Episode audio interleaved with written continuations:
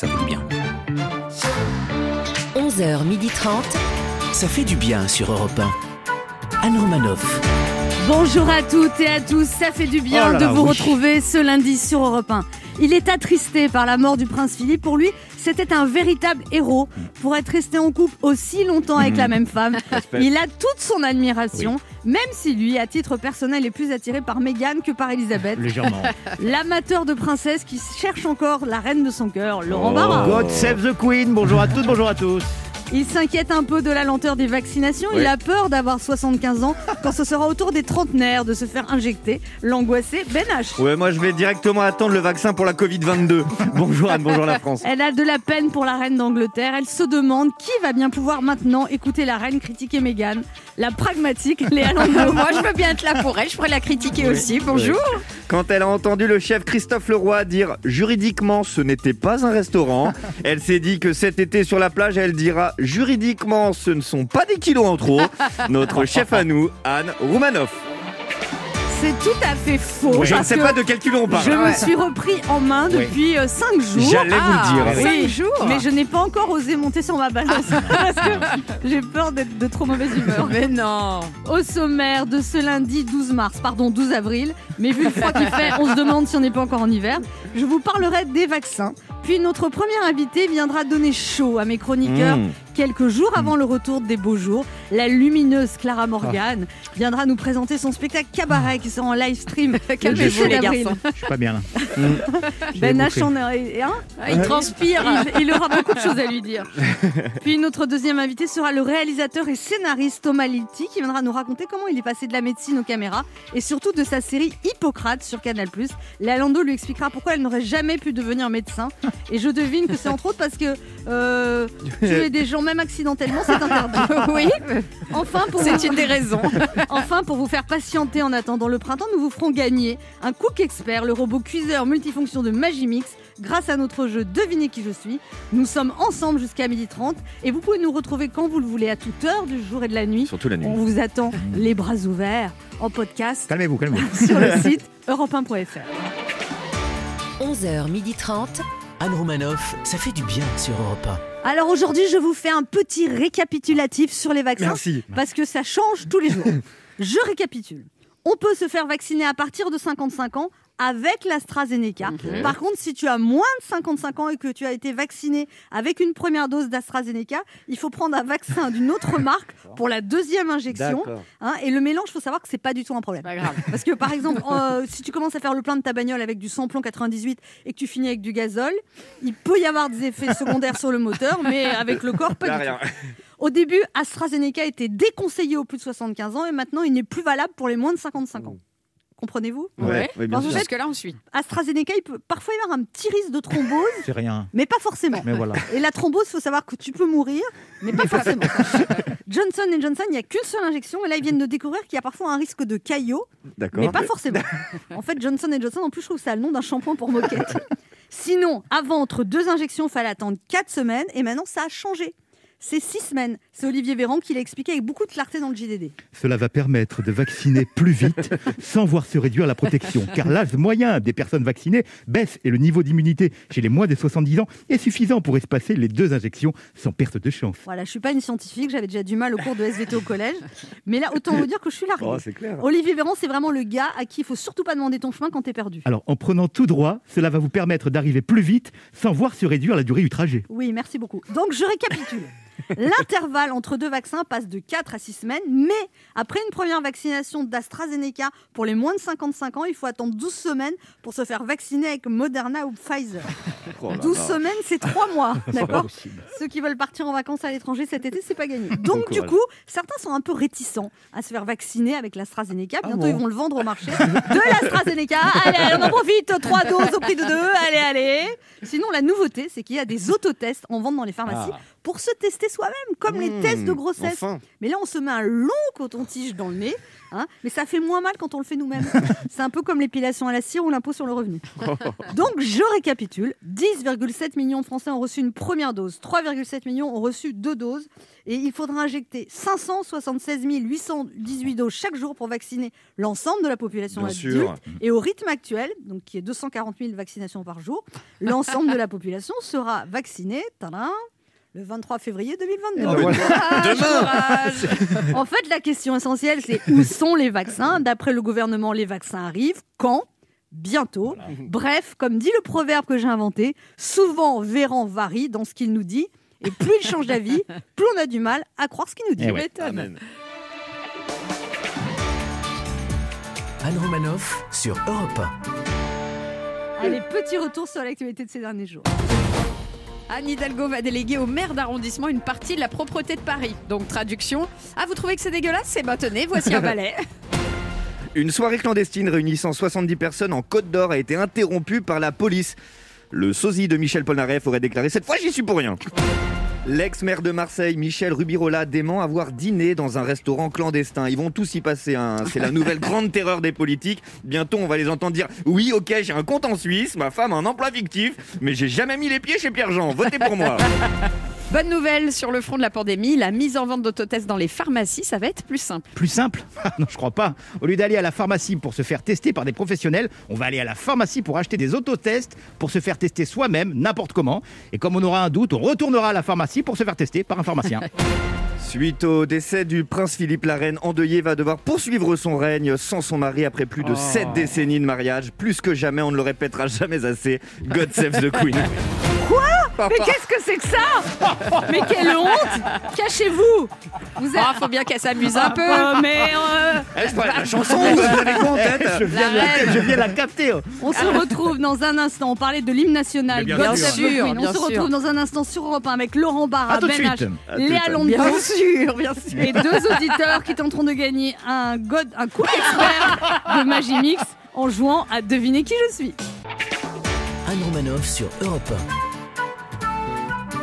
Ça fait du bien d'être Ah, avec vous sur bien. Europe 1 ce lundi, toujours avec Ben H. Mais il est là. Laurent Barra, Il est là aussi. Léa Londo. Toujours là. Vous êtes bronzé, Léa Ah oui, vous trouvez Ah Mais oui. alors, je- Ah ouais tout à l'heure, je voulais vous le dire, vous avez un côté Meghan Merkel, mais Ah. vraiment. Ouais, Non, vous mais vous êtes Ah, là, très jolie ce matin. Vous Ah, avez une vrai. jolie chemise, Ah oui, vous merci. avez un petit bronzage. Ah bon Elle, elle a trouvé un clandestin avec terrasse.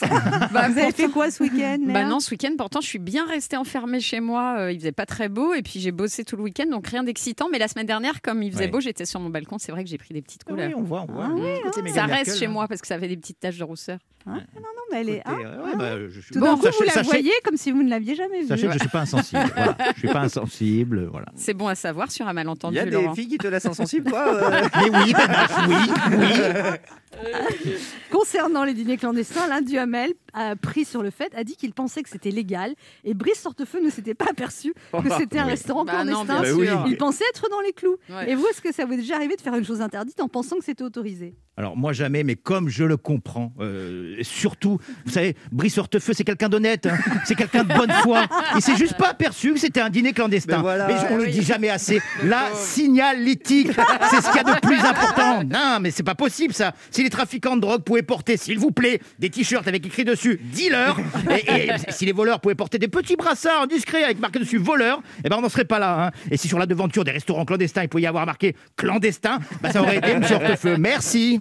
Bon, et alors Ben H, vous avez déjà. euh, J'aimerais bien remettre un petit peu l'église au milieu du village. Euh, Excusez-moi, Anne, mais ils ont bien dit, ce ne sont pas des restaurants clandestins, ce sont des business clubs, d'accord? Voilà. Ça n'a rien, à, rien à voir. Un restaurant, c'est un endroit où on se fait servir à manger ailleurs que chez soi contre de l'argent. Oui. Alors qu'un business club, c'est un endroit où on se fait servir à manger ailleurs que chez soi contre de l'argent. Ça n'a rien à voir. Exactement. Merci pour cette analyse Ben pointue. C'était important. C'est le moment de notre jeu qui s'appelle comment Ben H Bah, devinez qui je suis. Europe 1, Anne Romanoff. Devinez qui je suis Devinez qui je suis. Le principe est simple, deux auditeurs en compétition. Chacun choisit un chroniqueur qui aura 40 secondes pour faire deviner un maximum de bonnes réponses parmi une liste qu'il découvrira quand je lancerai le chrono. Il y a 29 ans, aujourd'hui, le 12 avril 1992, Disneyland Paris ouvrait ses portes à Marne-la-Vallée. Vous devez deviner des personnages de Disney. Ah, ça c'est Ça bien. va Ah oui, oui, ouais, ça c'est ça, bien. c'est bien. C'est Oui. pas trop Bah, difficile. merci. Non. Et Voilà. Europe 1 vous offre alors un super cadeau, je- vous allez tous être Ah. surexcités. Vas-y. Un Cook Expert, le Ah robot ouais. cuiseur multifonction de Magimix pour Eh vous aider à réaliser en famille des plats gourmands et sains 100% fait maison. Le Cook Expert est simple à utiliser, vous réussirez tous vos plats sans effort, de l'entrée au dessert, mais il faut que je m'achète ça moi. Le Ouais. Cook Expert est fabriqué en France et son moteur est garanti 30 ans pour booster votre créativité. Plus de 2000 recettes sont disponibles gratuitement sur l'application Magimix. Et on joue d'abord avec Aline. Bonjour Aline. Oui, bonjour. Bonjour Aline. Aline, vous habitez à Villemade près de Montauban. Oui, Vous avez 48 ans et vous êtes psychologue. C'est ça. Vous avez un peu de temps devant vous là tout de suite Détendez-vous, asseyez-vous. Non, non. Elle intervient. temps. Elle intervient dans la protection de l'enfance, Léa, Ah. pas Ah. pour, pour régler les problèmes sentimentaux des Ah adultes. mince, dommage. Aline, Oui, vous y connaissez Walt Disney, le personnage de Disney? Pas du tout. Aïe, Ah là là. Et voilà. Vous allez jouer avec Non, qui, Aline? Euh, avec Léa. Avec Mais non, Léa euh, Disney, Liste- ça oui. Non, mais tout le monde les connaît, ces personnages. Mais liste oui. 1 ou liste 2 Euh, liste 2. Liste 2. Liste de- Alors. de- de- de- Attention, 40 secondes pour deviner un Ça maximum va. de personnages. Ah bon Et, Ah ouais. bah, et puis, il y a ce robot Cook Expert à gagner. Attention, top chrono. Alors, euh, il y a Tac, c'est l'autre. Il y a le. Tic. Oui, euh, ça c'est. le- Il, il est resté enfant. Avec Flé, Flé Peter Pan. Clochette, oui. Euh, bah, euh, justement, je viens d'en parler. Celle qui a des petites ailes qui est avec lui. Euh, clochette. La Oui. Clochette. Euh, lui, c'est un des Schtroumpfs, celui qui éternue. Euh, Atchoum. Oui, là, c'est la petite sirène, son prénom. Euh, Adèle. Ouais, c'est elle. Ouais, c'est pas c'est pas grave. Le- L'éléphant avec les grandes oreilles. Euh, Dumbo. Oui, tout à fait. Euh, lui, c'est, il a un bec, euh, c'est un canard. Ah, on a un problème de ligne. Oui, tout à fait. Euh, lui, c'est l'ours dans le, le livre de la jungle. Bab- Babou. Euh, non. oui, presque. Balou. Balou, Oui. Balou. Ah, Balou, allez, on l'accorde. Eh oui. 1, 2, 3, 4, 5, 6, 7 bonnes réponses. C'est pas pas, mal, dis donc, pour quelqu'un qui n'y connaît Et une rien. imitation de Donald à ce Ouais, attends, je la fais. Attends, Ah je oui, te la ouais, refais. allez-y. Bonjour Donald. Oh là là Mais là il faut là. parler en même temps. je peux pas tout faire. hein. Mais les enfants, vous devez être l'idole des enfants. Ah avec ça. ouais, les enfants m'adorent. Alors, à Hatchoum, c'est pas un schtroumpf, hein, c'est Oui, un nain. C'est vrai Ah oui, c'est un C'est nain. nain. C'est le nain de Blanche-Neige. Ah. vous n'avez pas trouvé Mais elle l'a trouvé Ariel. quand même. Oui. Ariel, vous avez dit pas tout à fait. Mais enfin, c'est, écoute, c'est, c'est pas mal. 7 mal. bonnes réponses. Aline, c'est vraiment très C'est bien. vraiment bien. On va voir comment se débrouille Elio. Bonjour Elio. Bonjour Anne, bonjour à toute l'équipe. Il est Salut, content, Elio. Elio. Bonjour Elio. Elio, vous avez 63 ans, vous habitez à Champigny-sur-Marne. Et euh, vous êtes retraité, c'est oui, ça? tout jeune retraité, oui. Vous étiez quoi? Vous étiez conseiller d'éducation, vous avez fini directeur adjoint d'un établissement scolaire Ah. technologique Ouais, privé. Ouais, j'ai travaillé pendant 40 ans dans cet établissement. Et alors, c'est pas trop dur de s'arrêter? Ça vous manque pas? Non, étonnamment, non. Non Et vous faites du karaoké Vous chantez quoi en général? N- Non, je fais pas de karaoké. Il y a écrit karaté, Léa. Ah ouais, c'est pour ça. Il faut que je me réveille. Et vous, Léa, ce verre de, Bour- ce verre de Bourbon, J'avais Léa. dit- Je l'avais dit. hein, euh, voilà, Vous c'est la faites du karaoké? Non, non, du karaté. Bon, Elio, vous jouez avec qui? Laurent Laurent Allez, avec Barra. plaisir. Des personnages de Disney, c'est la liste 1. Il faut, il faut battre, il faut battre Sept. 7 bonnes réponses. Sept Ouais, bah oui. Ah, non. ça va le faire. Attention, top chrono. Alors, c'est parti. Eh ben, elle avait perdu sa chaussure de verre. euh, Cendrillon. Très bien. Alors, une biche, une biche euh, qui était toute seule, qui avait perdu sa maman. Euh, Basse. Ouais, D'accord, super. Euh, C'était un ourson, un ours avec un pull rouge qui mangeait du miel. Le copain de. Tic- Oui, très bien. Euh, bah, ce Winnie, justement, il était copain avec un âne. Il s'appelait comment? Euh, passe. Ouais, très bien. Il s'appelle Tous Passe. Euh, la souris. euh, Ah, salut, c'est moi. Ah, ah. le personnage le plus connu. C'est bien fait. Oui, Ouais, très bien. Le copain de Rox. C'était un renard. Oui, très bien. Euh, le clochard, le chien le clochard, il était copain avec la, la chérie avec la. Belle. Oui, très bien. Et on s'est battu comme on a 1, 2, pu. 3, 4, 5. Oh, l'autre qui baisse un peu les bras Ah, à la on fin du gong. Alors, j'aime Bon. bien. On s'est battu comme on a pu. Bambi, c'est pas une biche, c'est un fan, hein, Ouais. excuse-moi. Merci, la spécialiste Ouais. des animaux. Bah oui. Et puis euh, faire deviner Winnie l'ourson en disant c'est l'ourson quand même. Bon. Ouais. Dites-moi Léa, je vous ai entendu dire des trucs beaucoup plus énormes que ça. Bon, vous n'avez pas trouvé Bourriquet et Bambi. Si, il a trouvé Bourriquet. Il l'a dit. Ah non, il a pas- non, il a pas trouvé. dit. Il a pas dit. Il a Non, dit cinq, passe. cinq bonnes Pourtant, réponses. je l'imitais super bien. Bon, bah, non, Ah. non, mais vous, avez perdu Elio, Oui. mais vous avez gagné Vous avez gagné, et d'ailleurs c'est valable également pour Aline, un jeu Pix de la marque française Au pire récompensé comme meilleur jouet éducatif. Pix est le jouet constructif créatif qui fera en sorte que les journées soient plus courtes à la maison. Construire Il une belle voiture ou un beau château avec la princesse et tout dedans. C'est un retraite, jeu qui ça. est conçu pour développer la concentration. Pix offre aux enfants la chance d'explorer et de créer, d'imaginer leur univers, des Mais cônes en silicone, des planchettes en bois, éco-responsables, tout est possible à l'infini, euh, de construire des tours, des personnages, des animaux, des bâtiments, et c'est pour les 3 à 12 ans. Ouais. Donc je pense que vous allez y arriver, Elio, et c'est sur opitoys.com. Amusez-vous bien surtout. Écoutez, ça nous. Hein Merci, ça fait du bien. Aline, un petit cri de joie? Youhou Aline, vous avez gagné un Cook Expert, le robot cuiseur multifonction de Magimix pour vous aider à réaliser en famille des plats gourmands et sains 100% fait maison. Le Cook Expert est simple à utiliser, vous réussirez tous vos plats sans effort de l'entrée au dessert. Plus de 2000 recettes sont disponibles gratuitement sur l'application Magimix. Merci beaucoup. Et alors pour le, le jeu, là, vous avez des enfants autour de vous de 3 à 12 ans? Euh, non, non, non, ils sont beaucoup plus grands que ça. Ah, alors, vous allez le donner. Eh bien, ils vont s'amuser quand même. C'est tout. C'est passionnant de construire des petits trucs. Bon, on vous embrasse, Aline, continue à nous écouter. Merci beaucoup. Bonne journée à vous. Au revoir, Elio, à bientôt. Au revoir. Au revoir. Ah, salut. Pour jouer avec nous, laissez un message avec vos coordonnées sur le répondeur de l'émission au 3921, 50 centimes d'euros la minute ou via le formulaire de l'émission sur le site europe1.fr. On se retrouve dans quelques instants sur Europe 1 avec Ben H, Léa Laurent. À tout de suite. et notre premier invité. Je ne sais pas pourquoi je sens les garçons un peu au taquet. Pas Clara. Morgan, qui se produira le 17 avril en live streaming depuis le cabaret au César.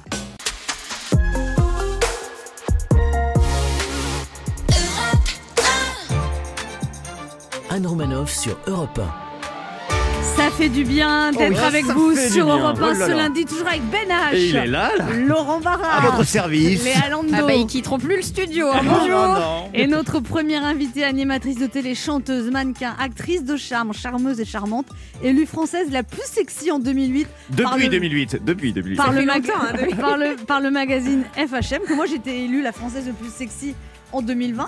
Voilà. 2021.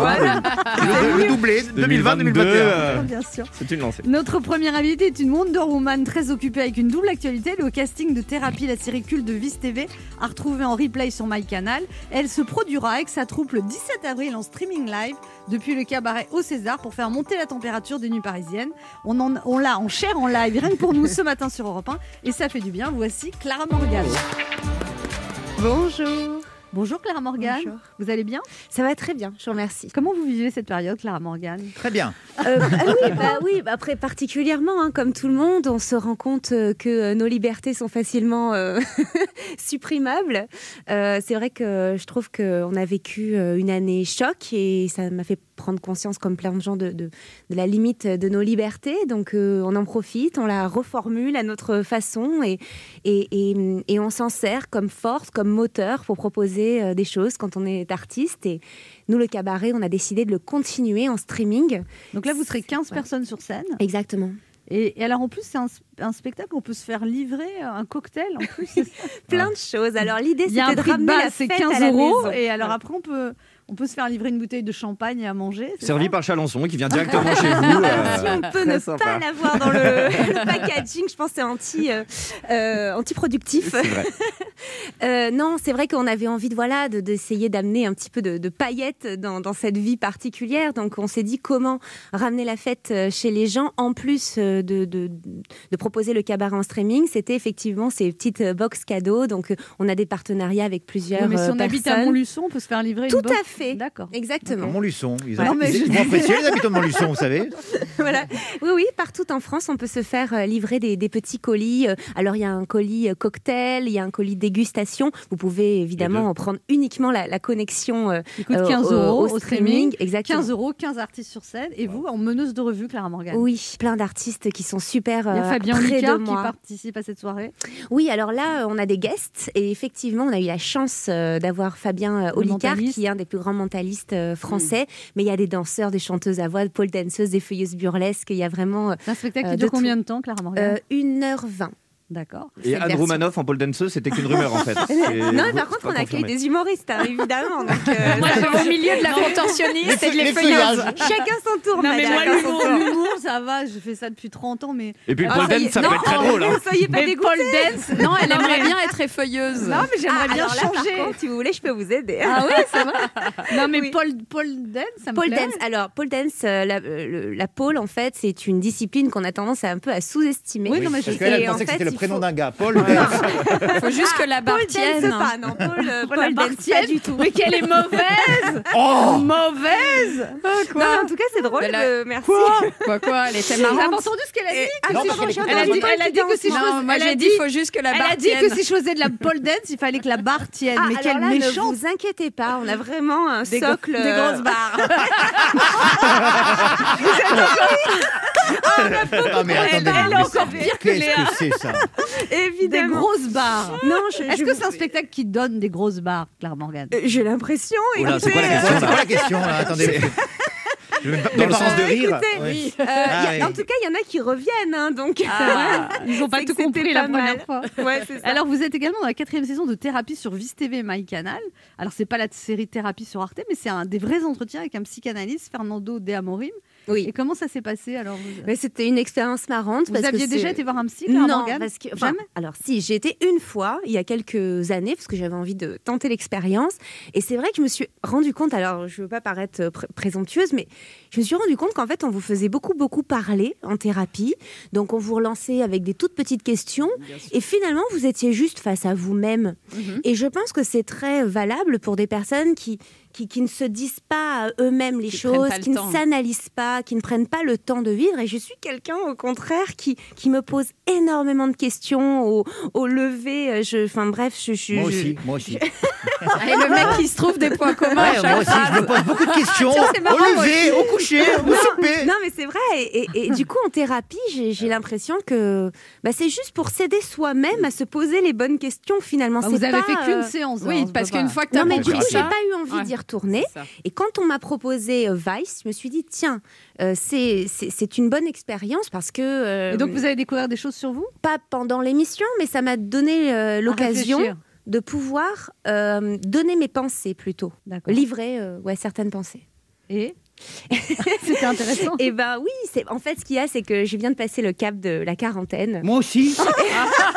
Incroyable. Ouais, mais c'est marrant, dans un des deux cas, ça se voit. Oui, mais c'est parce que moi, il y a plus de maquillage. Oh là Oh, là. elle est sympa. Euh, non, c'est vrai.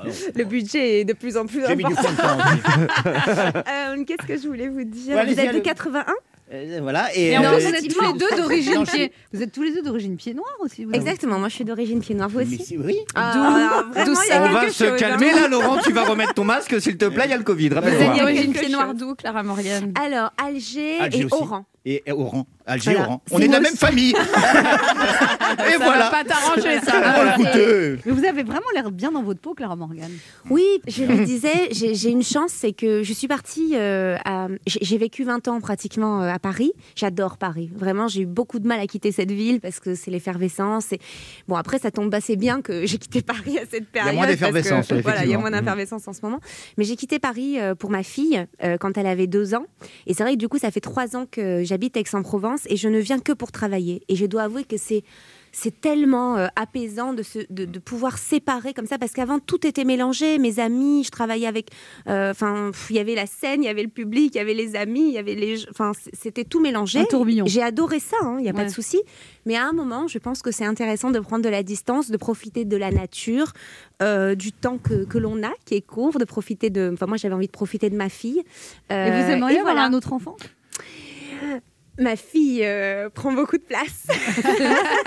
voilà, je l'aime tant, mais voilà, je, je trouve que c'est difficile d'élever un enfant euh, et j'ai envie de bien le faire et je me sens pas la capacité de, de le faire plein de fois. Voilà. C'est sage.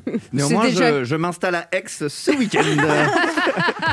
On se retrouve dans un instant pour la suite de cette émission avec notre invitée Clara Morgan, venue nous parler euh, de ce spectacle en streaming, son cabaret en live depuis le cabaret parisien au César. Ce sera le 17 avril à 21h et avec 15 artistes sur scène, dont le mentaliste Fabien Olicard. Ne bougez pas en revue. Anne sur Europe Ça fait du bien Oh oui, d'être avec vous sur Europe 1 ce lundi. Toujours avec Léa Lando, la Chippy, Ben H, La chipie. Laurent Barra, Le cousin. le cousin de Clara Et Morgan. voilà. Pourquoi on dit pas le chippy C'est bizarre. quand même. Ouais. Il, y a Le moins, il y a moins de Chippy hommes que de femmes. hein. Ouais, bon. Vous faites beaucoup de business, Clara Morgan. Ah, je, me, je, je- je me, je me présente comme artiste entrepreneuse. Non, mais vous faites beaucoup. Vous faites des produits dérivés. Ah oui, complètement. Ouais. C'est ma, c'est ma société, oui. Et euh, j'ai créé Clara Morgan Store. Euh, qui euh, produit euh, de la lingerie et aussi des toys et, euh, et plein de choses autour de, de- de la sexualité, de la sensualité, de l'amour surtout. Mais est-ce que c'est c'est très différent, la sensualité, la sexualité, l'amour? Oh, vous savez. Non, c'est pareil. Mais non, Je- c'est pareil. je, je pareil, trouve, c'est pareil. non, je trouve que tout se touche. Ouais. Ça, c'est la- Voilà, je note. Dans, Tout se touche. dans l'amour, il faut de la sexualité, Et de la sensualité. sensualité, bien sûr. Bien sûr. Qu'est-ce que l'amour sans sensualité et sexualité? C'est de l'amitié. Ça, c'est vrai. Qu'est-ce que sans rien C'est du célibat. Ben H a des choses à vous dire, Clara Morgan. Oui, oui, oui, j'ai Oui. des choses à vous dire. Déjà, Ah, vous sachez écoute. que moi aussi, oui. moi aussi, j'ai l'impression de porter le poids des femmes sur les épaules. Regarde, regarde. Clara Morgan, lorsque nous vous avions reçu dans cette émission, il y a deux saisons de cela, j'avais alors saisi l'occasion de vous chroniquer pour vous faire une déclaration d'amour. Une déclaration d'amour au fantasme de ma génération, à l'artiste, à la femme d'affaires. Une déclaration d'amour dont vous n'étiez pas sortie indemne, Clara. Je m'en souviens. hein. Ouais, pressant vos mains contre votre cœur, le regard embrumé par l'émotion, les idées encore chamboulées par mes mots. En voyant votre réaction, quelques-uns avaient même dit Oh, Clara Morgan est tombée amoureuse. Quand d'autres avaient dit Oh, Clara Morgan est polie.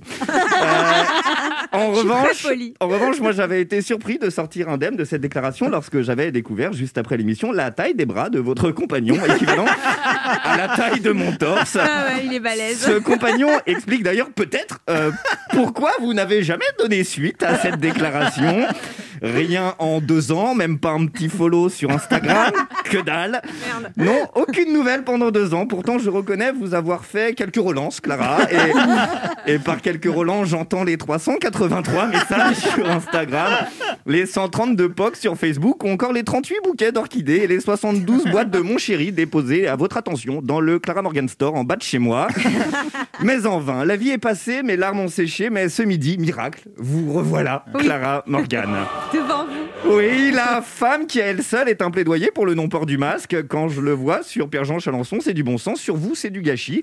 Oui, Clara Morgan, vous êtes de retour dans ce studio 22 mois, 14 jours et 12 minutes plus tard, à la Mais louche. quel psychopathe. Mais quel malade.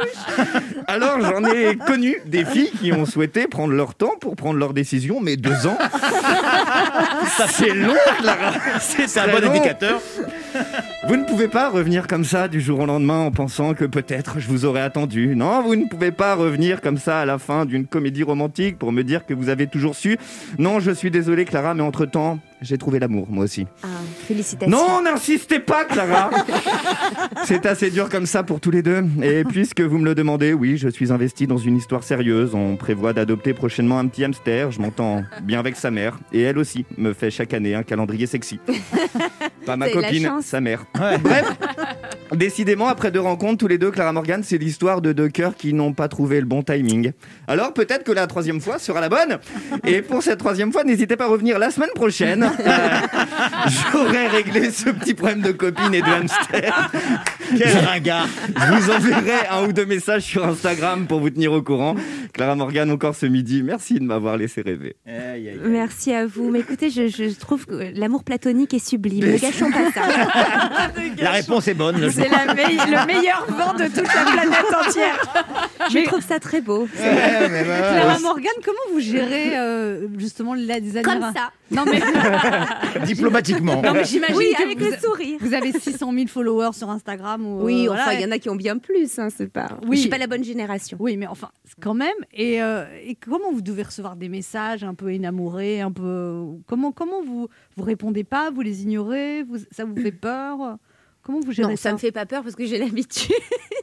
Mais euh, c'est vrai que bon, euh, sur Instagram, il y a des gens qui, qui, qui sont esselés. euh, c'est vrai qu'on sent parfois beaucoup de, De détresse de, de détresse, Après de, sa de bénache. solitude dans, de- dans les messages. Non, je peux pas répondre parce qu'il y en Vous a répondez- pas Vous mal. ignorez en fait. ouais. Mais c'est vrai que quand parfois je tombe sur une question un peu qui, qui, qui me- qui me donne envie de répondre, etc., j'hésite pas, je le fais parfois. Et quel type de question?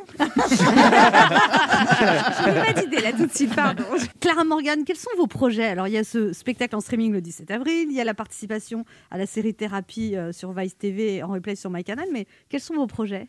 Alors je souhaite de tout cœur que le cabaret continue. C'est d'ailleurs pour ça qu'on a choisi cette solution de streaming, parce que je me suis dit que si pendant un an les artistes ne se voyaient pas, euh, on allait euh, se, se perdre tous les uns les autres. Et je voulais que cette cohésion perdure, parce que je vous assure, c'est une troupe. Euh, dans laquelle tout le monde s'aime. C'est- C'est c'est très bizarre parce que euh, souvent il y a des, des- des- des jalousies entre les artistes et là tout le monde fait quelque chose de différent. Et même quand ça se touche un petit peu comme la compte Ça se touche. Vous avez vu Personne n'a rebondi. Même quand les disciplines ne sont pas trop éloignées, comme euh, par exemple la pole dance euh, et euh, la contorsion, ce sont des filles qui, qui se donnent des conseils entre elles. Il y a tellement d'amour, de une- il y a une bienveillance. sororité. Je me suis une sororité. Et toi, qui est- comment tu mets ton genou derrière ta nuque, tout ça Enfin, c'est- Ouais, mais vous rigolez, mais il y a de ça. Est-ce que tu peux appeler une ambulance Et si vous voulez, je me suis dit, si on perd ça, on a tout perdu. Donc, même si ce n'est pas rentable, il faut dire ce qui est. Et d'ailleurs, je remercie le César Palace parce qu'il a soutenu, il nous a soutenus dans cette idée. Il a continué, continué à nous acheter le spectacle parce que nous, on le produit et Ouais. des, des lieux euh, partout en France nous achètent euh, le spectacle. Vous avez des dates que vous prévoyez pour Voilà, euh, la rentrée? C'est ça que j'allais dire. Voilà, Je- il Quel fallait, jour il fallait tenir bon. Il fallait vraiment tenir bon dans cette période compliquée. Euh, et du coup, euh, c'est vrai que du coup, les dates parisiennes bah, continueront à partir euh, d'octobre, après cette date, en présentiel, on l'espère. Euh, mais aussi, toutes les dates qui ont été reportées se sont accumulées, Ah comme oui. euh, euh, par exemple le, le casino Rule euh, à Nice, oui. le casino Barrière. On a, on a signé, euh, on, a, on a tout ce qu'il faut, la date est reportée. Pareil pour la mairie de Carcassonne. On a pas mal de, de dates comme ça qui. Et vous- donc, et donc vous 2021 sera très cabaret, ça c'est sûr. Très dense. Et Ouais. après, est-ce qu'il y a des choses qui vous tiennent à cœur, Clara Morgan, des rêves non assouvis, des choses que vous avez envie de faire? J'ai trouvé dans le cabaret une façon un peu de regrouper toutes ces passions. Et comme j'ai la chance d'être productrice, si j'ai envie d'ajouter un tableau avec une nouvelle corde à mon arc, quelque chose que j'ai envie de montrer, je peux le faire. Dans quelle liberté? Pour l'instant, je, suis bien avec cette activité. Surtout que, voilà, comme je vous le disais, j'ai du business à part, des trucs un peu plus compliqués, euh, avec euh, des, euh, vous savez, toute la méthodologie pour lancer une boîte, des équipes, avec du personnel, etc. Donc ça, c'est lourd. Vous avez quand même un côté où vous voulez tout maîtriser, Clara Morgan. Bah, il faut maîtriser sa vie, je pense. C'est important. Euh, oui, je suis pas du genre à me laisser aller. oui, C'est de vrai. famille, on va dire. C'est de famille. Merci Clara Morgan d'être passée nous voir. C'était un plaisir de vous recevoir. On rappelle le 17 avril un spectacle en streaming, 15 artistes sur scène. Clara Morgan en meneuse de revue avec Fabien Olicard en mentaliste depuis le cabaret parisien au César. Vous pouvez réserver vos places sur euh, www.lecabaretdeclaramorgan.com. Faites-le dès maintenant euh, pour participer à la vie des, des artistes et je vous promets de- que vous ferez la fête chez vous. Le cabaret de claramorgan.com. Merci beaucoup Clara Morgan. Merci infiniment. On se retrouve dans un instant pour la suite de cette émission. C'est le réalisateur et auteur Thomas Lilti qui sera notre invité.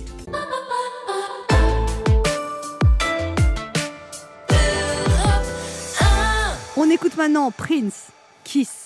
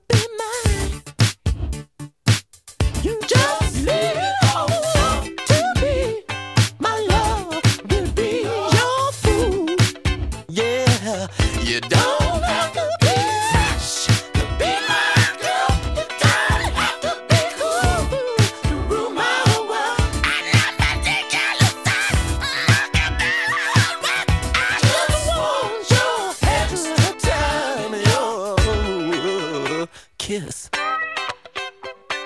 C'était Prince sur Europe 1.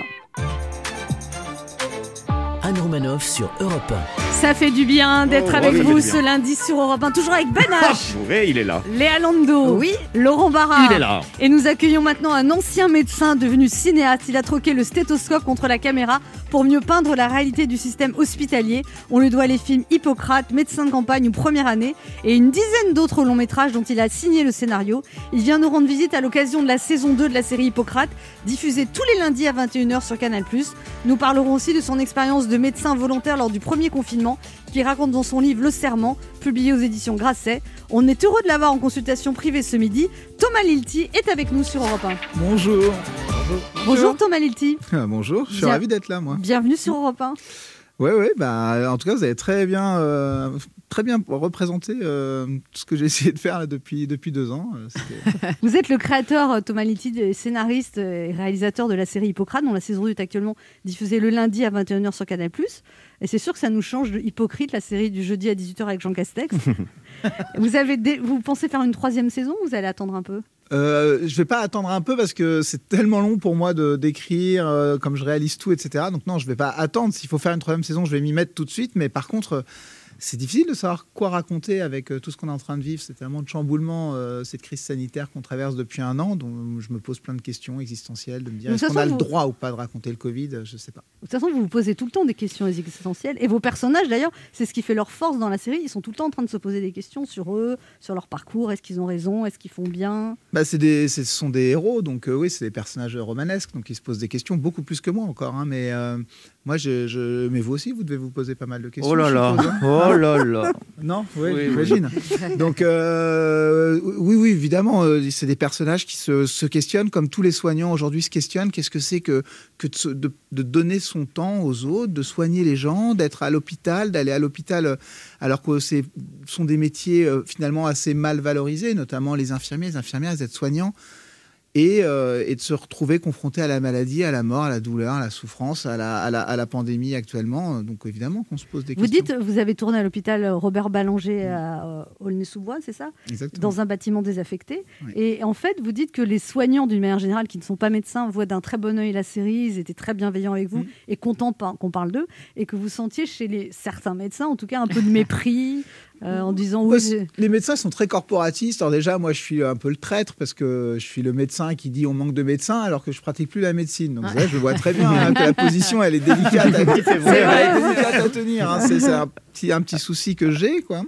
Euh, mais euh, oui, les médecins, euh, pas tous, loin de là, mais certains, ont, je pense, c'est un peu de, un peu, sont un peu de jalousie, quoi. C'est sûr que que bah, le fait de que je ne pratique plus la médecine, mais je raconte les médecins ou je raconte les soignants. Donc, ils ont l'impression quand même que peut-être je trahis un petit peu des secrets, parce que c'est quand même un, un milieu finalement assez secret, euh, le milieu des, des médecins. C'est pour ça que c'est aussi intéressant de le raconter, parce que de raconter des coulisses qu'on ignore d'une certaine manière.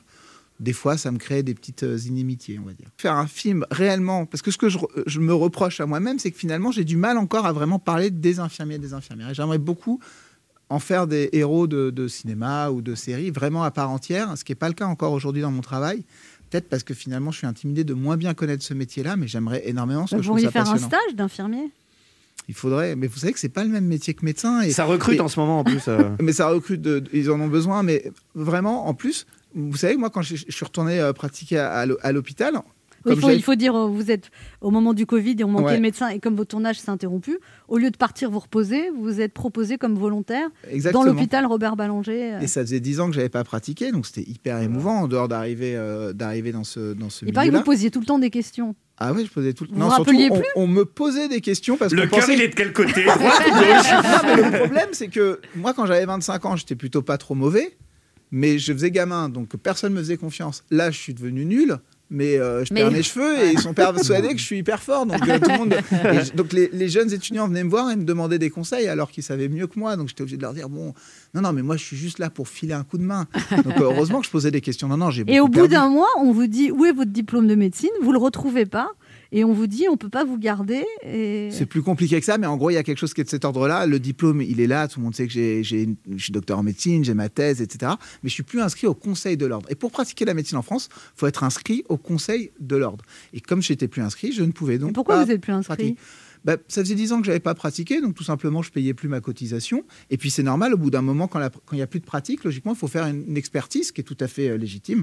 Une expertise qui peut durer un an, deux ans pour s'assurer bah, qu'on a toujours les, les compétences. C'est tout à fait normal, mais en période de crise sanitaire, de pandémie, où on veut juste euh, des gens pour filer un coup de main, ce que moi je voulais faire. J'avais le sentiment que peut-être fallait un peu alléger les modalités de, de réinscription au Conseil de l'ordre. au bout d'un mois, ils vous Voilà. virent en fait. Bah, au bout d'un mois, c'est pire que ça. Au bout d'un mois, ils me disent Bon, médecin, vous pouvez pas. Mais par contre, si vous voulez, vous pouvez, vous pouvez être infirmier. Alors là, c'est scandaleux parce que Ah ouais. moi, s'il y a bien une chose que je sais pas faire, c'est l'infirmier parce que c'est pas du tout le même savez pas métier. faire des hein. Ah bah oui, piqûres. oui, oui. ça- Non, pas bien en tout cas, quoi. Beaucoup moins bien que ce que ce que- ce qu'on demande à un infirmier. Il y a énormément de gestes infirmiers que je sais pas faire. Donc euh, là, on a vu qu'encore, et je sais que là, maintenant, à l'heure actuelle, les fameux médecins vont m'en vouloir de dire ça. les Mais vous avez raison de le dire néanmoins. Mais je crois que j'ai raison de le dire. Euh, Il y a quand même encore un petit euh, mépris et complexe de supériorité des médecins sur les infirmiers, alors Bah, que ce sont des métiers très différents. Mais On a reçu une infirmière il n'y a pas longtemps et elle, elle disait que c'était très compliqué la relation médecin-infirmière et qu'elles n'avaient pas beaucoup de respect des Bah, il- médecins. Bah, y a... Alors quand ça se passe bien, c'est formidable parce qu'en effet, les... ce sont des hiérarchies différentes, mais qui arrivent à travailler ensemble. Et moi, j'adore cette image collective de l'hôpital ou des corps de métier où il y a des, des différences Vous aimez travailler en équipe, vous dites. Et j'adore, et j'adore l'hôpital pour ça. En revanche, c'est vrai que les, infir- les infirmières souffrent beaucoup parce que les infirmiers, les infirmières, parce que les médecins finalement donnent des ordres. La, la prescription finalement est une forme d'ordre que doit accomplir l'infirmier, alors même qu'il n'y a pas d'hierarchie entre eux. Donc c'est c'est vrai que c'est difficile. C'est une réalité la solidarité entre médecins de toute façon. Bien sûr. De se couvrir en fait quand il y a des petites erreurs. Oui, euh, oui, mais je pense que c'est vrai dans énormément de, de- de beaucoup de, de micro-sociétés. C'est pas lié que aux médecins, mais il y a quand même un peu un culte du secret. Euh, Moi, j'ai toujours pensé, bon, plus pour la blague, que par exemple les médecins écrivent mal. Au fond, un peu, on dit toujours les médecins écrivent mal. C'est les ordonnances, c'est illisible. C'est Mais je pense parce qu'il y a quelque chose qui est de cet ordre-là, de Ouais. la potion magique. Il faut surtout pas que, que tout le monde puisse le Mais décrypter. un quoi. trait sur un. Moi, Voilà. c'est ça, mon médecin, il fait un un trait, trait. une signature, quoi. Et Ouais, pour ouais. démarrer comme cinéaste, vous avez menti aussi. Vous avez dit je suis réalisateur. Vous avez démarré. C'est quoi le tout, C'était le switch? contraire. Moi, euh, j'ai vachement euh, joué du fait que j'étais médecin pour qu'on me fasse confiance, parce qu'il y a un peu l'idée quand même, si, ce, jeune garçon un peu immature est médecin, finalement, c'est qu'il doit avoir quand même une force de travail. Donc j'en ai un peu profité de ça. On se retrouve dans un instant pour la suite de cette émission avec notre invité Thomas Lilti, venu nous parler de la saison 2 d'Hippocrate, actuellement diffusée tous les lundis à 21h sur Canal+. Ne bougez pas, on revient. Il est midi sur Europe 1, on revient dans deux minutes avec notre invité. Thomas Lilti. Mais tout de suite, les titres d'Europe Midi avec vous Patrick Cohen. Bonjour Patrick. Bonjour Anne, bonjour à tous. À la une d'Europe Midi, le retour des Anglais en terrasse ce matin. Première pinte devant les pubs. Premier coup de ciseau aussi, puisque les coiffeurs, comme les commerces et les salles de sport, rouvrent après plus de trois mois de fermeture. Reportage de Théo Manval à Londres. En France, des autotests enfin en pharmacie. Nous verrons avec Victor Delande comment ça marche et à quoi ça peut servir. Veolia et Suez, les deux géants français de l'eau et, et des déchets vont finalement fusionner. Accord trouvé après sept mois de bataille entre les deux groupes. L'ensemble doit former un champion mondial de la transformation écologique. Explication d'Aurélien Fleureau. À Marseille, début du procès de la BAC Nord. 18 policiers accusés de s'être servis en argent liquide, drogue et cigarettes chez les voyous qu'ils contrôlaient. Correspondance de Stéphane Frangy. En Haïti, sept religieux catholiques, dont deux Français kidnappés contre rançon. Jean-Sébastien Soldaini. Invité d'Europe Midi, Robert Baninter, à nouveau l'ancien garde des Sceaux qui publie un recueil de trois pièces de théâtre chez Fayard. C'est la suite de l'entretien que nous avons commencé à vous diffuser euh, vendredi. Robert Baninter évoque euh, le ghetto de Varsovie, qui est l'objet d'une de ses pièces, et puis euh, la commémoration à venir des 40 ans de l'abolition de la, fin- de la peine de mort. Ce sera à la fin de l'année. Voilà le sommaire. À tout à l'heure. Merci Patrick, on se retrouve à 12h30. Europe 1. Écoutez le monde changer. 11h30. Ça fait du bien sur Europe 1. Anne Romanoff. Ça fait du bien Oh oui. d'être avec vous sur Europe 1 ce lundi, toujours avec Ben H. Laurent Barra. Léa Lando Toujours là. et notre invité Thomas Lilti venu nous parler de la saison 2 d'Hippocrate qui était actuellement diffusée tous les lundis à 21h sur Canal+. Alors Thomas Lilti, au début de la crise sanitaire, on le sait, hein, c'était il y a un an, il y avait ni masque, ni gants, rien. Et que vous, en fait, comme le tournage s'est interrompu Mhm. brutalement, vous avez donné tout le matériel du tournage à l'hôpital. Parce qu'en fait, c'est du vrai matériel qu'on utilise sur les Oui. tournages, du vrai, vrai matériel médical. Donc, elle a tout filé. Il y a des choses qu'on a récupérées quand même, parce qu'après, le tournage a repris. Donc, on est retourné chercher notre matériel.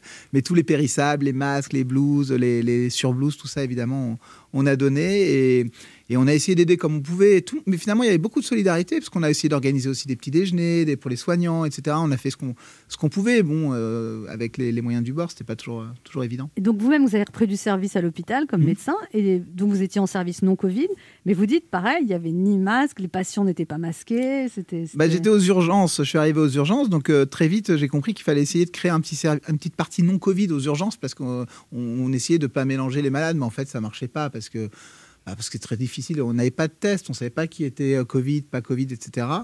Et euh, je me souviens, quoi, c'est assez marquant. On a commencé à essayer de construire avec des bâches. Alors moi, voilà, hein, pour vous dire le niveau de médecine que j'ai fait, hein, c'est que j'étais avec des bâches en train d'essayer de, de cloisonner comme je pouvais le service des urgences, aidé par les, les, les, les, les- les soignants. Et on a voilà essayé de. Moi, j'ai- pris en charge, en effet, le non-Covid, les, les entorses de la cheville, les gens qui, se- qui se blessaient, qui se coupaient avec la scie à pain, quoi, des choses qui étaient de mon niveau, quoi. Mais vous dites que cette expérience de retourner à l'hôpital, même un mois, de reprendre le collier au bout de 10 ans d'interruption, ça vous a quand même chamboulé en fait. ça- Au point, en effet, que j'en ai écrit un, texte, mais, mais c'est très euh, bouleversant de, de, se retrouver alors qu'on est convaincu que cette vie est derrière nous, alors même qu'on en parle régulièrement à travers son. Quoi, que j'en parle à travers mes, mon travail euh, de- de- d'auteur et de réalisateur, et d'un seul coup, bah, on y retourne, et en fait, c'est pas tout à fait la même chose de remettre la blouse pour de vrai que de raconter des histoires de médecins. Et c'est vrai que ça.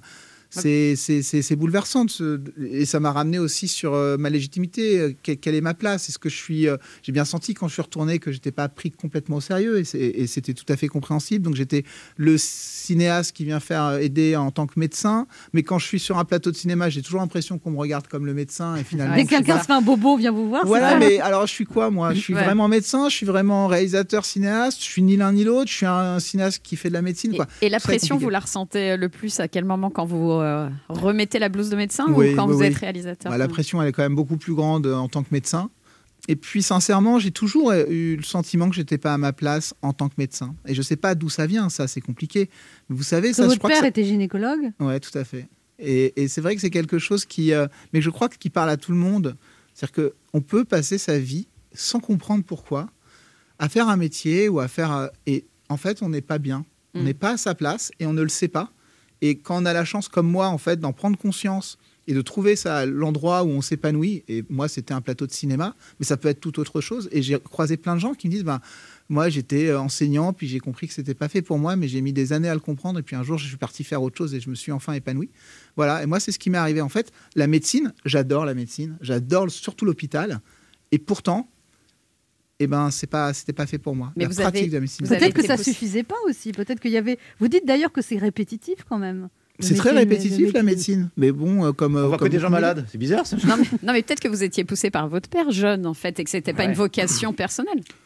Bah, moi, je crois pas trop à la, à la, à la vocation personnelle. Je pense qu'en tout cas, c'est pas indispensable. On peut être un super médecin et la vocation, elle peut, elle peut, elle va se apparaître en faisant finalement, en apprenant. On n'est pas obligé à l'âge de 5 ans d'avoir envie d'être médecin pour faire plus tard un médecin. Mais c'est certain qu'évidemment, il y avait le modèle paternel. Il faut savoir que un étudiant sur deux en France a un, un de ses parents médecins. Bah ouais. Un étudiant sur deux en médecine. Ah oui, pardon. Oui, parce que là, j'ai dit, C'est hein. absurde. Euh, non, donc euh, évidemment, un étudiant sur deux en médecine a un de ses deux parents médecins. Et, et c'est vrai que, que ça raconte aussi beaucoup sur la reproduction. Les médecins font des médecins. Et, et c'est peut-être d'ailleurs un, un des problèmes qu'on rencontre aujourd'hui. Vous avez pris dans la série euh, des figurants qui étaient euh, dans le monde médical pour qu'il y ait plus de véracité, c'est ça? Oui, c'est sur, alors, pour deux raisons. Pour la véracité, notamment, je prends essentiellement des, des infirmiers parce que déjà, ils sont quand même beaucoup plus sympathiques que les médecins, euh, beaucoup plus ouverts à travailler avec, beaucoup plus ouverts à Le travailler avec moi.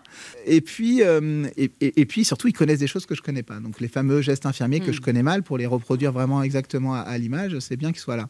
Et surtout, euh, je crois, et ça c'est plus intime, que leur présence, et notamment quand ils m'ont connu en tant que médecin, parce qu'il y en a certains avec qui j'ai travaillé ou certaines avec qui j'ai travaillé quand j'étais plus jeune, ben finalement ça me rend vachement plus légitime parce que parfois j'ai l'impression qu'on doute que j'ai été médecin à une époque. Et donc là, elles sont là, ils peuvent témoigner. Si, si, nous on l'a connu, il, est- il était vraiment médecin. ouais. Vous parlez de la médecine, mais ce qui vous intéresse beaucoup aussi, c'est les jeunes au travail, en fait. C'est-à-dire des Ouais, gens qui démarrent passionne. un métier. Quand je fais le film première année sur les étudiants, euh, finalement, ce ne sont pas des médecins. Ce que j'aime, c'est montrer euh, des jeunes gens, et c'est le cas dans la sé- série Hippocrate, qui sont pas désœuvrés, qui sont pas euh, sans envie, qui sont pas euh, paresseux, qui pensent pas juste à aller euh, sortir et, boire de l'alcool parce que c'est souvent l'image qu'on a de la jeunesse et qui est véhiculée notamment par la fiction. Alors que c'est faux. Moi, autour de moi, j'ai plein de jeunes gens bah, qui ont envie de prendre en, main leur avenir, qui ont envie de travailler, qui ont envie d'apprendre des choses, qui ont envie d'avoir du savoir.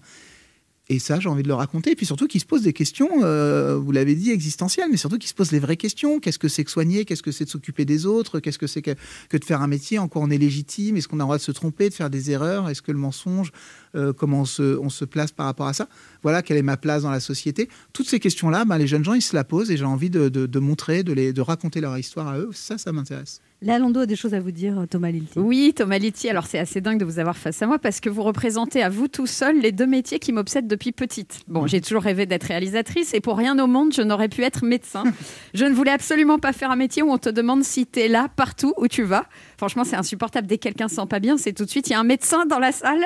C'est pour ça que je suis devenue humoriste, au moins aux enterrements, même si les gens chialent, personne n'ose dire il y a un humoriste dans la salle. Voilà, quel soulagement.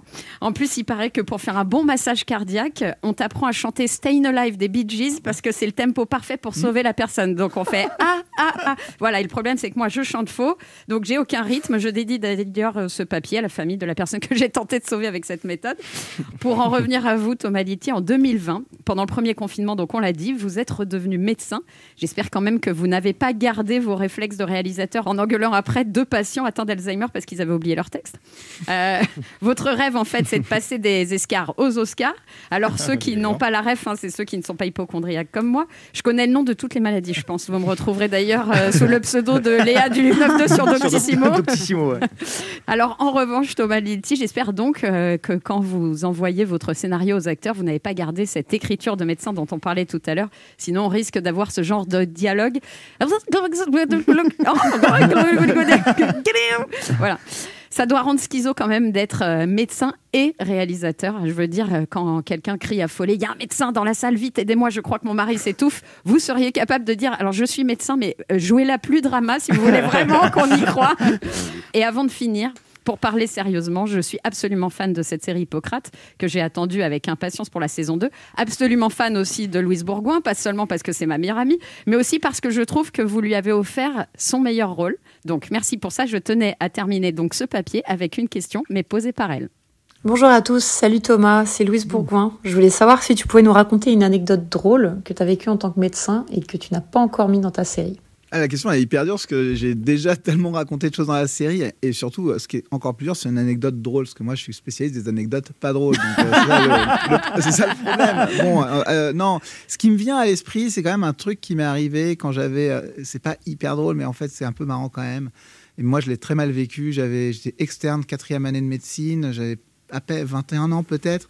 Et en fait je suis aux urgences et on me demande d'aller voir une dame et je n'ai jamais fait d'examen gynécologique de ma vie à 21 ans, jamais.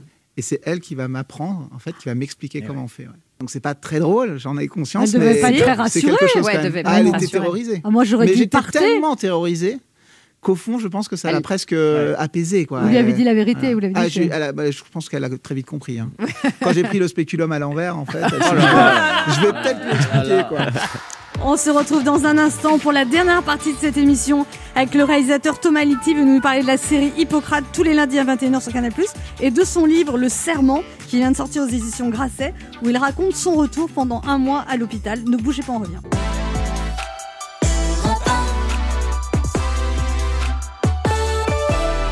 On écoute maintenant Eddie de Préto, Bateau Mouche.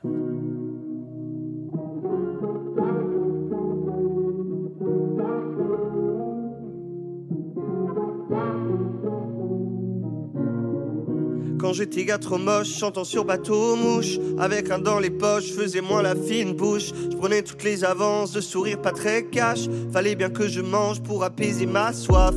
En triplet et dessert, je reculais l'attente. Des gros ventres à remplir avec chansons badantes. Sur mon estrade en toc que je prenais pour scène. Je me sentais comme un coq, mais je flottais que sur la scène. Maquillé au pinceau, un solo pour mariage. Avec costume célo et l'odeur du fromage. Je posais comme il faut, les gens menaient pas Je me sentais parfois trop entre rêve et noyade. J'étais lui qu'on ne voit pas, qui se glisse entre les tables. J'entends du Rihanna avec un accent grave qui sourit à chaque fois pour faire plaisir, mesdames. Faudrait pas que messieurs se sentent dragués par moi. Quand j'étais personne, plein de petits tafs d'automne. Je rêvais d'idole, je me voyais déjà en haut. Quand j'avais personne, qu'une soif qui déborde. Je rêvais des tonnes, je me voyais déjà en haut et c'était beau. Début, début, début, beau. Début, début, début, beau. Début, début, début, beau. Début, début, début. Je découvrais Paris, je découvre l'étranger. Qui vient d'où il fait gris, où on laisse crarés, emportés comme jamais. N'avais qu'une envie, m'installer sur ce pavé. À chanter toute ma vie, pas les chansons des autres. J'en avais dans le vent, pas du saumon le nôtre. J'attendais patiemment, monter sur le trône. Qu'on reprenne mes chansons, comme je reprends vie en rose. Quand j'étais personne plein de petits tafs d'automne. Je rêvais d'idole, je me voyais déjà en haut. Quand j'avais personne, qu'une soif qui déborde. Je rêvais des tonnes, je me voyais déjà en haut et c'était beau. Début, début, début, beau. Début, début, début, beau. Début, début, début, beau. Début, début, début. Je devais quitter mes Nike, les laisser sous le bateau. C'était pas assez classe pour l'image de ce show. Je n'avais qu'une hâte, montrer ce que je vaux.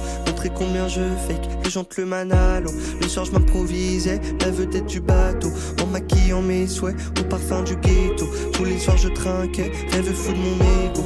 En attendant, je réglais mes grands rêves au chapeau. Quand j'étais personne, plein de petits tafs d'automne. Je rêvais d'idole, je me voyais déjà en haut. Quand j'avais personne, qu'une soif qui déborde. Je rêvais des tonnes, je me voyais déjà en haut et c'était beau. Début, début, début, beau. Début, début, début, beau. Début, début, début, beau. Début, début, début. Quand j'étais gars trop moche, chantant sur bateau mouche Avec un dans les poches, faisais moins la fine bouche Je prenais toutes les avances, de sourire pas très cash Fallait bien que je mange pour apaiser ma soif C'était Eddie de Preto sur Europe 1. Anne Romanoff sur Europe Ça fait du bien Oh oui. d'être avec vous sur Europe 1 ce lundi, toujours avec Ben H, Ouais, bonjour. Laurent Barra. Léa Lando. Oui, oui. Et notre invité Thomas Litti, vous nous parlez de la série Hippocrate sur Canal+. Alors Thomas Litti, vos projets, il y a un projet de long métrage aussi euh Oui, oui, bien sûr, euh, oui, mais euh, je me demandez pas de vous le raconter parce que j'aimerais bien savoir encore. exactement. Secret, ouais. C'est c'est pas secret, c'est que je suis encore tellement dans, dans les affres euh, et de la création et du doute de ce que je vais exactement raconter que je serais incapable là de. Ça vous sera sur la médecine, quand même, sur- dans le Il y aura, il y aura médical. obligatoirement un lien. Il y aura obligatoirement- Ouais. À chaque fois, je me dis non, c'est fini, je raconte autre chose. Et puis d'un seul coup, je me dis, ah, mais si quand même il était euh, médecin, le personnage. C'est une façon d'exorciser, quelque part. euh, C'est surtout une façon le de raconter passé. les choses que je connais. En Oui. fait. Parce que Ouais. moi, j'ai fait 3000 entrées avec mon premier film qui parlait pas de médecine. euh, c'est terminé, c'était pas Mais bien. là, Non, C'est vrai que euh, euh, oui, il y a sûrement une façon de. Il y a surtout un plaisir de raconter. C'est quand euh, même le formidable que vous ayez réussi à faire un deuxième film avec un premier Ouais, qui c'est fait vrai. 3000 entrées. Ça, c'est vrai, parce que le cinéma Non, est assez impitoyable J'ai eu du mal, hein, j'ai eu du mal. J'ai rencontré des producteurs exceptionnels hein, qui m'ont fait confiance et, et sans, sans Dites eux, leur euh, nom. ouais. Agnès Vallée et Emmanuel Barrault, voilà, avec qui euh, j'ai fait euh, trois longs métrages, donc les trois succès avec eux et la série. Euh, donc euh, c'est vrai qu'ils m'ont fait confiance parce que tout le monde, faut savoir que quand j'ai voulu faire Hippocrate le film en 2014 sur euh, l'hôpital, personne ne voulait ce qu'on me disait toujours, mais l'hôpital c'est anxiogène Ouais, et ouais. personne n'aime l'hôpital. J'ai dit certes, je sais que personne n'aime l'hôpital, mais bon. Ouais. Et c'est pas stressant de passer, enfin de se dire c'est une énième série euh, de médecine après euh, Grey's Anatomy, Urgence, tout ça, tout ça. Je connais pas les séries dont vous parlez. je pensais être, à, être le premier, quoi. Il y a d'autres séries. euh, Les bracelets rouges. Mais qui est Georges Clooney? Euh, Thomas Litti, je vous ai préparé un interview de malade. Oula. Quelle est la dernière fois où vous vous êtes dit tiens c'est l'hôpital qui se fout de la charité? Ah, je trouve ça compliqué, mais euh, quand, quand euh, j'ai vu une, une, euh, j'ai vu une, année- une, comment dire, une petite archive où euh, le président de la République dit à une infirmière, euh, une infirmière, elle dit on manque de moyens, on manque de moyens, et puis il dit, euh, il lui répond, mais oui, mais l'argent ne fait pas tout, on peut vous donner beaucoup d'argent, ça va pas régler les problèmes, l'argent faut, faut, faut bien le dépenser, il faut pas le gaspiller. C'est quand même dingue de dire ça, quoi. Et puis un an plus tard, on voit quand même il y a des millions pour. Ah ouais, c'est un peu l'hôpital qui se fout de la Vous charité. êtes déjà vacciné Thomas Litti J'ai eu une injection d'AstraZeneca, ouais. Ça va, ça s'est bien passé J'étais malade comme un chien le lendemain. C'est vrai Voilà, Ouais. bah ouais, j'ai fait une sorte de syndrome grippal, je crois, comme beaucoup de gens euh, après l'AstraZeneca, ce qui est, je crois, normal. Euh, et puis il paraît que je pourrais pas faire de deuxième injection. je viens de lire que bah, les, moins, Pfizer, les ouais. moins de 55 ans devront Ouais. faire une deuxième injection Mm. à- avec le, le Pfizer ou le Moderna. Quoi, Ouais, c'est déconseillé l'AstraZeneca. Ils pour les deux 50. vaccins, Oui, oui, maintenant oui, oui, c'est c'est tombé. C'est ce qu'ils viennent d'annoncer. Et alors Comme quoi le- la vérité d'hier n'est pas celle du, du Et Ça lendemain. vous inquiète de changer Non, pas spécialement. Moi, je, suis, je, je- je milite. pour- J'ai j'ai participé à la vaccination, euh, à la campagne de vaccination. J'ai fait des vaccins et je milite pour, euh, pour le vaccin. Je, je pense que c'est la seule solution à court terme pour essayer de, de retrouver une vie à peu près normale. Et moi, par exemple, non. Ah, allez-y. Ah, c'est reparti. voilà. Allez-y. La petite chaque fois, c'est consulte. 23 euros. Chaque Ouais. question, C'est c'est tout, 23 euros. c'est tout. On est ça déjà va, à c'est- 105 euros. Ah oui, là, quand même. euh, Non, mais euh, il faut que j'attende euh, trois mois ou six mois pour me faire vacciner. A- Mais vous avez, tu l'as eu, vous avez toi. été vacciné ou- vous- Non, j'ai eu le pas- Covid. D'accord, vous avez eu le Covid. Oui, mais vous n'aurez besoin que d'une seule injection. Oui. Ça, c'est bien. Mais dans trois Voilà. mois. Mais dans combien de temps? Non, je crois que c'est un peu moins, mais oui, c'est peut-être 9 semaines, quelque chose comme ça. À vérifier, mais je ne veux pas dire de bêtises, ça change tout le temps. euh, Donc, Ah euh, moi, ça, je sais que l'AstraZeneca, il fallait attendre 9 à 12 semaines entre deux injections. Ouais. Et je sais que quand on a eu le Covid, si c'est un Covid qui a été prouvé, on a Oui, il qu'une est seule prouvé, j'ai fait deux tests. Ah oui, il est Voilà. prouvé. Oui, oui. Donc une seule injection. D'accord. De quel célèbre docteur vous sentez le plus proche, Thomas Lilti? Docteur Pasteur, Docteur House, Docteur Queen, femme médecin, Doc gynéco? J'ai vu pas mal Dr Queen, femme médecin, je dois avouer, hein, ça vous surprend, mais j'aime bien Dr Queen. euh, En plus, euh, bon, voilà, c'est notre époque. quoi. Thomas Lilti, est-ce qu'il vous arrive d'aller sur Doctolib quand vous n'êtes plus sûr d'un diagnostic? Alors sur Doctissimo, parce que Doctolib, c'est pour prendre des rendez-vous. Ah oui, pardon, pardon, pardon. Donc, Ah non, Docteur- je- Docteur Maboul. Comme tout le monde, je vais sur euh, Doctolib hein, pour prendre des, des- des rendez-vous. Et sur Doc- Doctissimo ou Allo Docteur, comme ça on fait pas de... Est-ce qu'il y a des concurrents C'est bizarre. hein. Et ben ouais, ça m'arrive d'y aller. Ah ouais? Et ça vous stresse? Non, je suis pas du tout hypochondriaque, mais des fois j'y vais parce que je rentre tout simplement un truc que je sais pas, je le rentre dans, dans la barre de recherche et, et puis je tombe sur Doctissimo. quoi. C'est la Bible un peu, c'est le Wikipédia de la médecine. Et Lorsque vous étiez enfant, Thomas Lilti, il vous arrivait de jouer au docteur? Ouais, bien sûr, heureusement. Est-ce que comme dans les C'est séries... tout? C'est bizarre qu'on creuse pas. Ça s'arrête là, la Dès qu'on parle pas de votre Covid, hein, Euh, Il y a une auditrice qui a une question pour vous, Thomas Lilti. C'est Olivia, 25 ans, qui habite à Paris. Bonjour Olivia. Bonjour Anne. Quelle est votre question? Entre les trois internes, les trois néo-internes, euh, Hugo, Alison et euh, Chloé, euh, lequel euh, vous aimez le plus, lequel euh, vous préférez au petit chouchou, et euh, en lequel est-ce que vous avez le moins confiance, lequel est le moins digne de confiance pour vous? Lequel va mourir dans la saison 2 surtout ça. Euh, bon, évidemment, c'est impossible pour moi de les, de les hiérarchiser. Je les adore tous. Euh, ils me ressemblent tous beaucoup, en fait. J'ai j'ai découvert ça progressivement. C'est que euh, celui Hugo est celui qui me ressemble le plus d'un point de vue de, de la biographie finalement parce que c'est le fils de fils de médecin. Mais en fait il me ressemble beaucoup Euh, le personnage que joue Louise Bourgoin dans- il y a des traits de caractère qui sont très proches euh, des, des miens je crois. Et euh, celui en qui j'ai le plus confiance s'il fallait que je me fasse soigner c'est clairement euh, Chloé Antowska que joue euh, Louise Bourgoin. C'est juste une, vraiment pour le coup une grande médecin qui a énormément d'intuition. Donc euh, elle Malgré est son méchante problème mais de main. qu'elle n'a pas en saison 1 Oui, n'a pas en saison mais, elle est méchante. Elle est mais par contre elle est Et vous êtes méchant alors vous dites elle vous ressemble ah non, pas sur la méchanceté. Elle me ressemble sur les, sur les grandes compétences médicales. Merci Olivia pour votre question. Avec plaisir. Le quart d'heure bienfaiteur. Il y a une tradition dans cette émission, Thomas Lilti, il faut faire un cadeau aux auditeurs. Vous leur offrez quoi? Je vais leur offrir, c'est hyper euh, immodeste et complètement auto-centré, mais je vais leur offrir mon, le serment, ce, ce- ce récit euh, documentaire que j'ai écrit lors de mon retour au- Au bloc à l'hôpital. à l'hôpital. Mm. Le, euh, le serment qui vient de sortir chez Grasset, de Thomas Lilti. Vous n'avez pas un petit coffret de la saison 1 en plus? Bah si, on peut faire ça. Wow. Bien sûr. Coffret de la saison. Un coffret parti. de la saison 1. Donc deux cadeaux pour remporter le cadeau de notre invité. Les deux, un des deux cadeaux. Vous laissez vos coordonnées sur le répondeur de l'émission 3921. 50 centimes d'euros la minute. Le premier ou la première remportera le coffret de la saison 1. Ah. Et le deuxième, le serment euh, aux éditions Grasset. même pas un, un petit stéthoscope On pourrait, on pourrait Bah, rajouter non. un stéthoscope. Ouais, c'est parti. Attention, je vous prends au mot. Mais bien hein. sûr. Ah, bah, bah, pas de problème. Mais qu'est-ce que les gens vont faire d'un stéthoscope Ah bah, Bah, alors, jouer au docteur. Il y a des petits de jeux sexuels, il y a des petits jeux sexuels. Je vais faire ton cœur qui bat. Ah, Tu veux jouer à un jeu sexuel, c'est mieux une tenue d'infirmière qu'un stéthoscope, je m'excuse. Et c'est les confessions qui reprennent.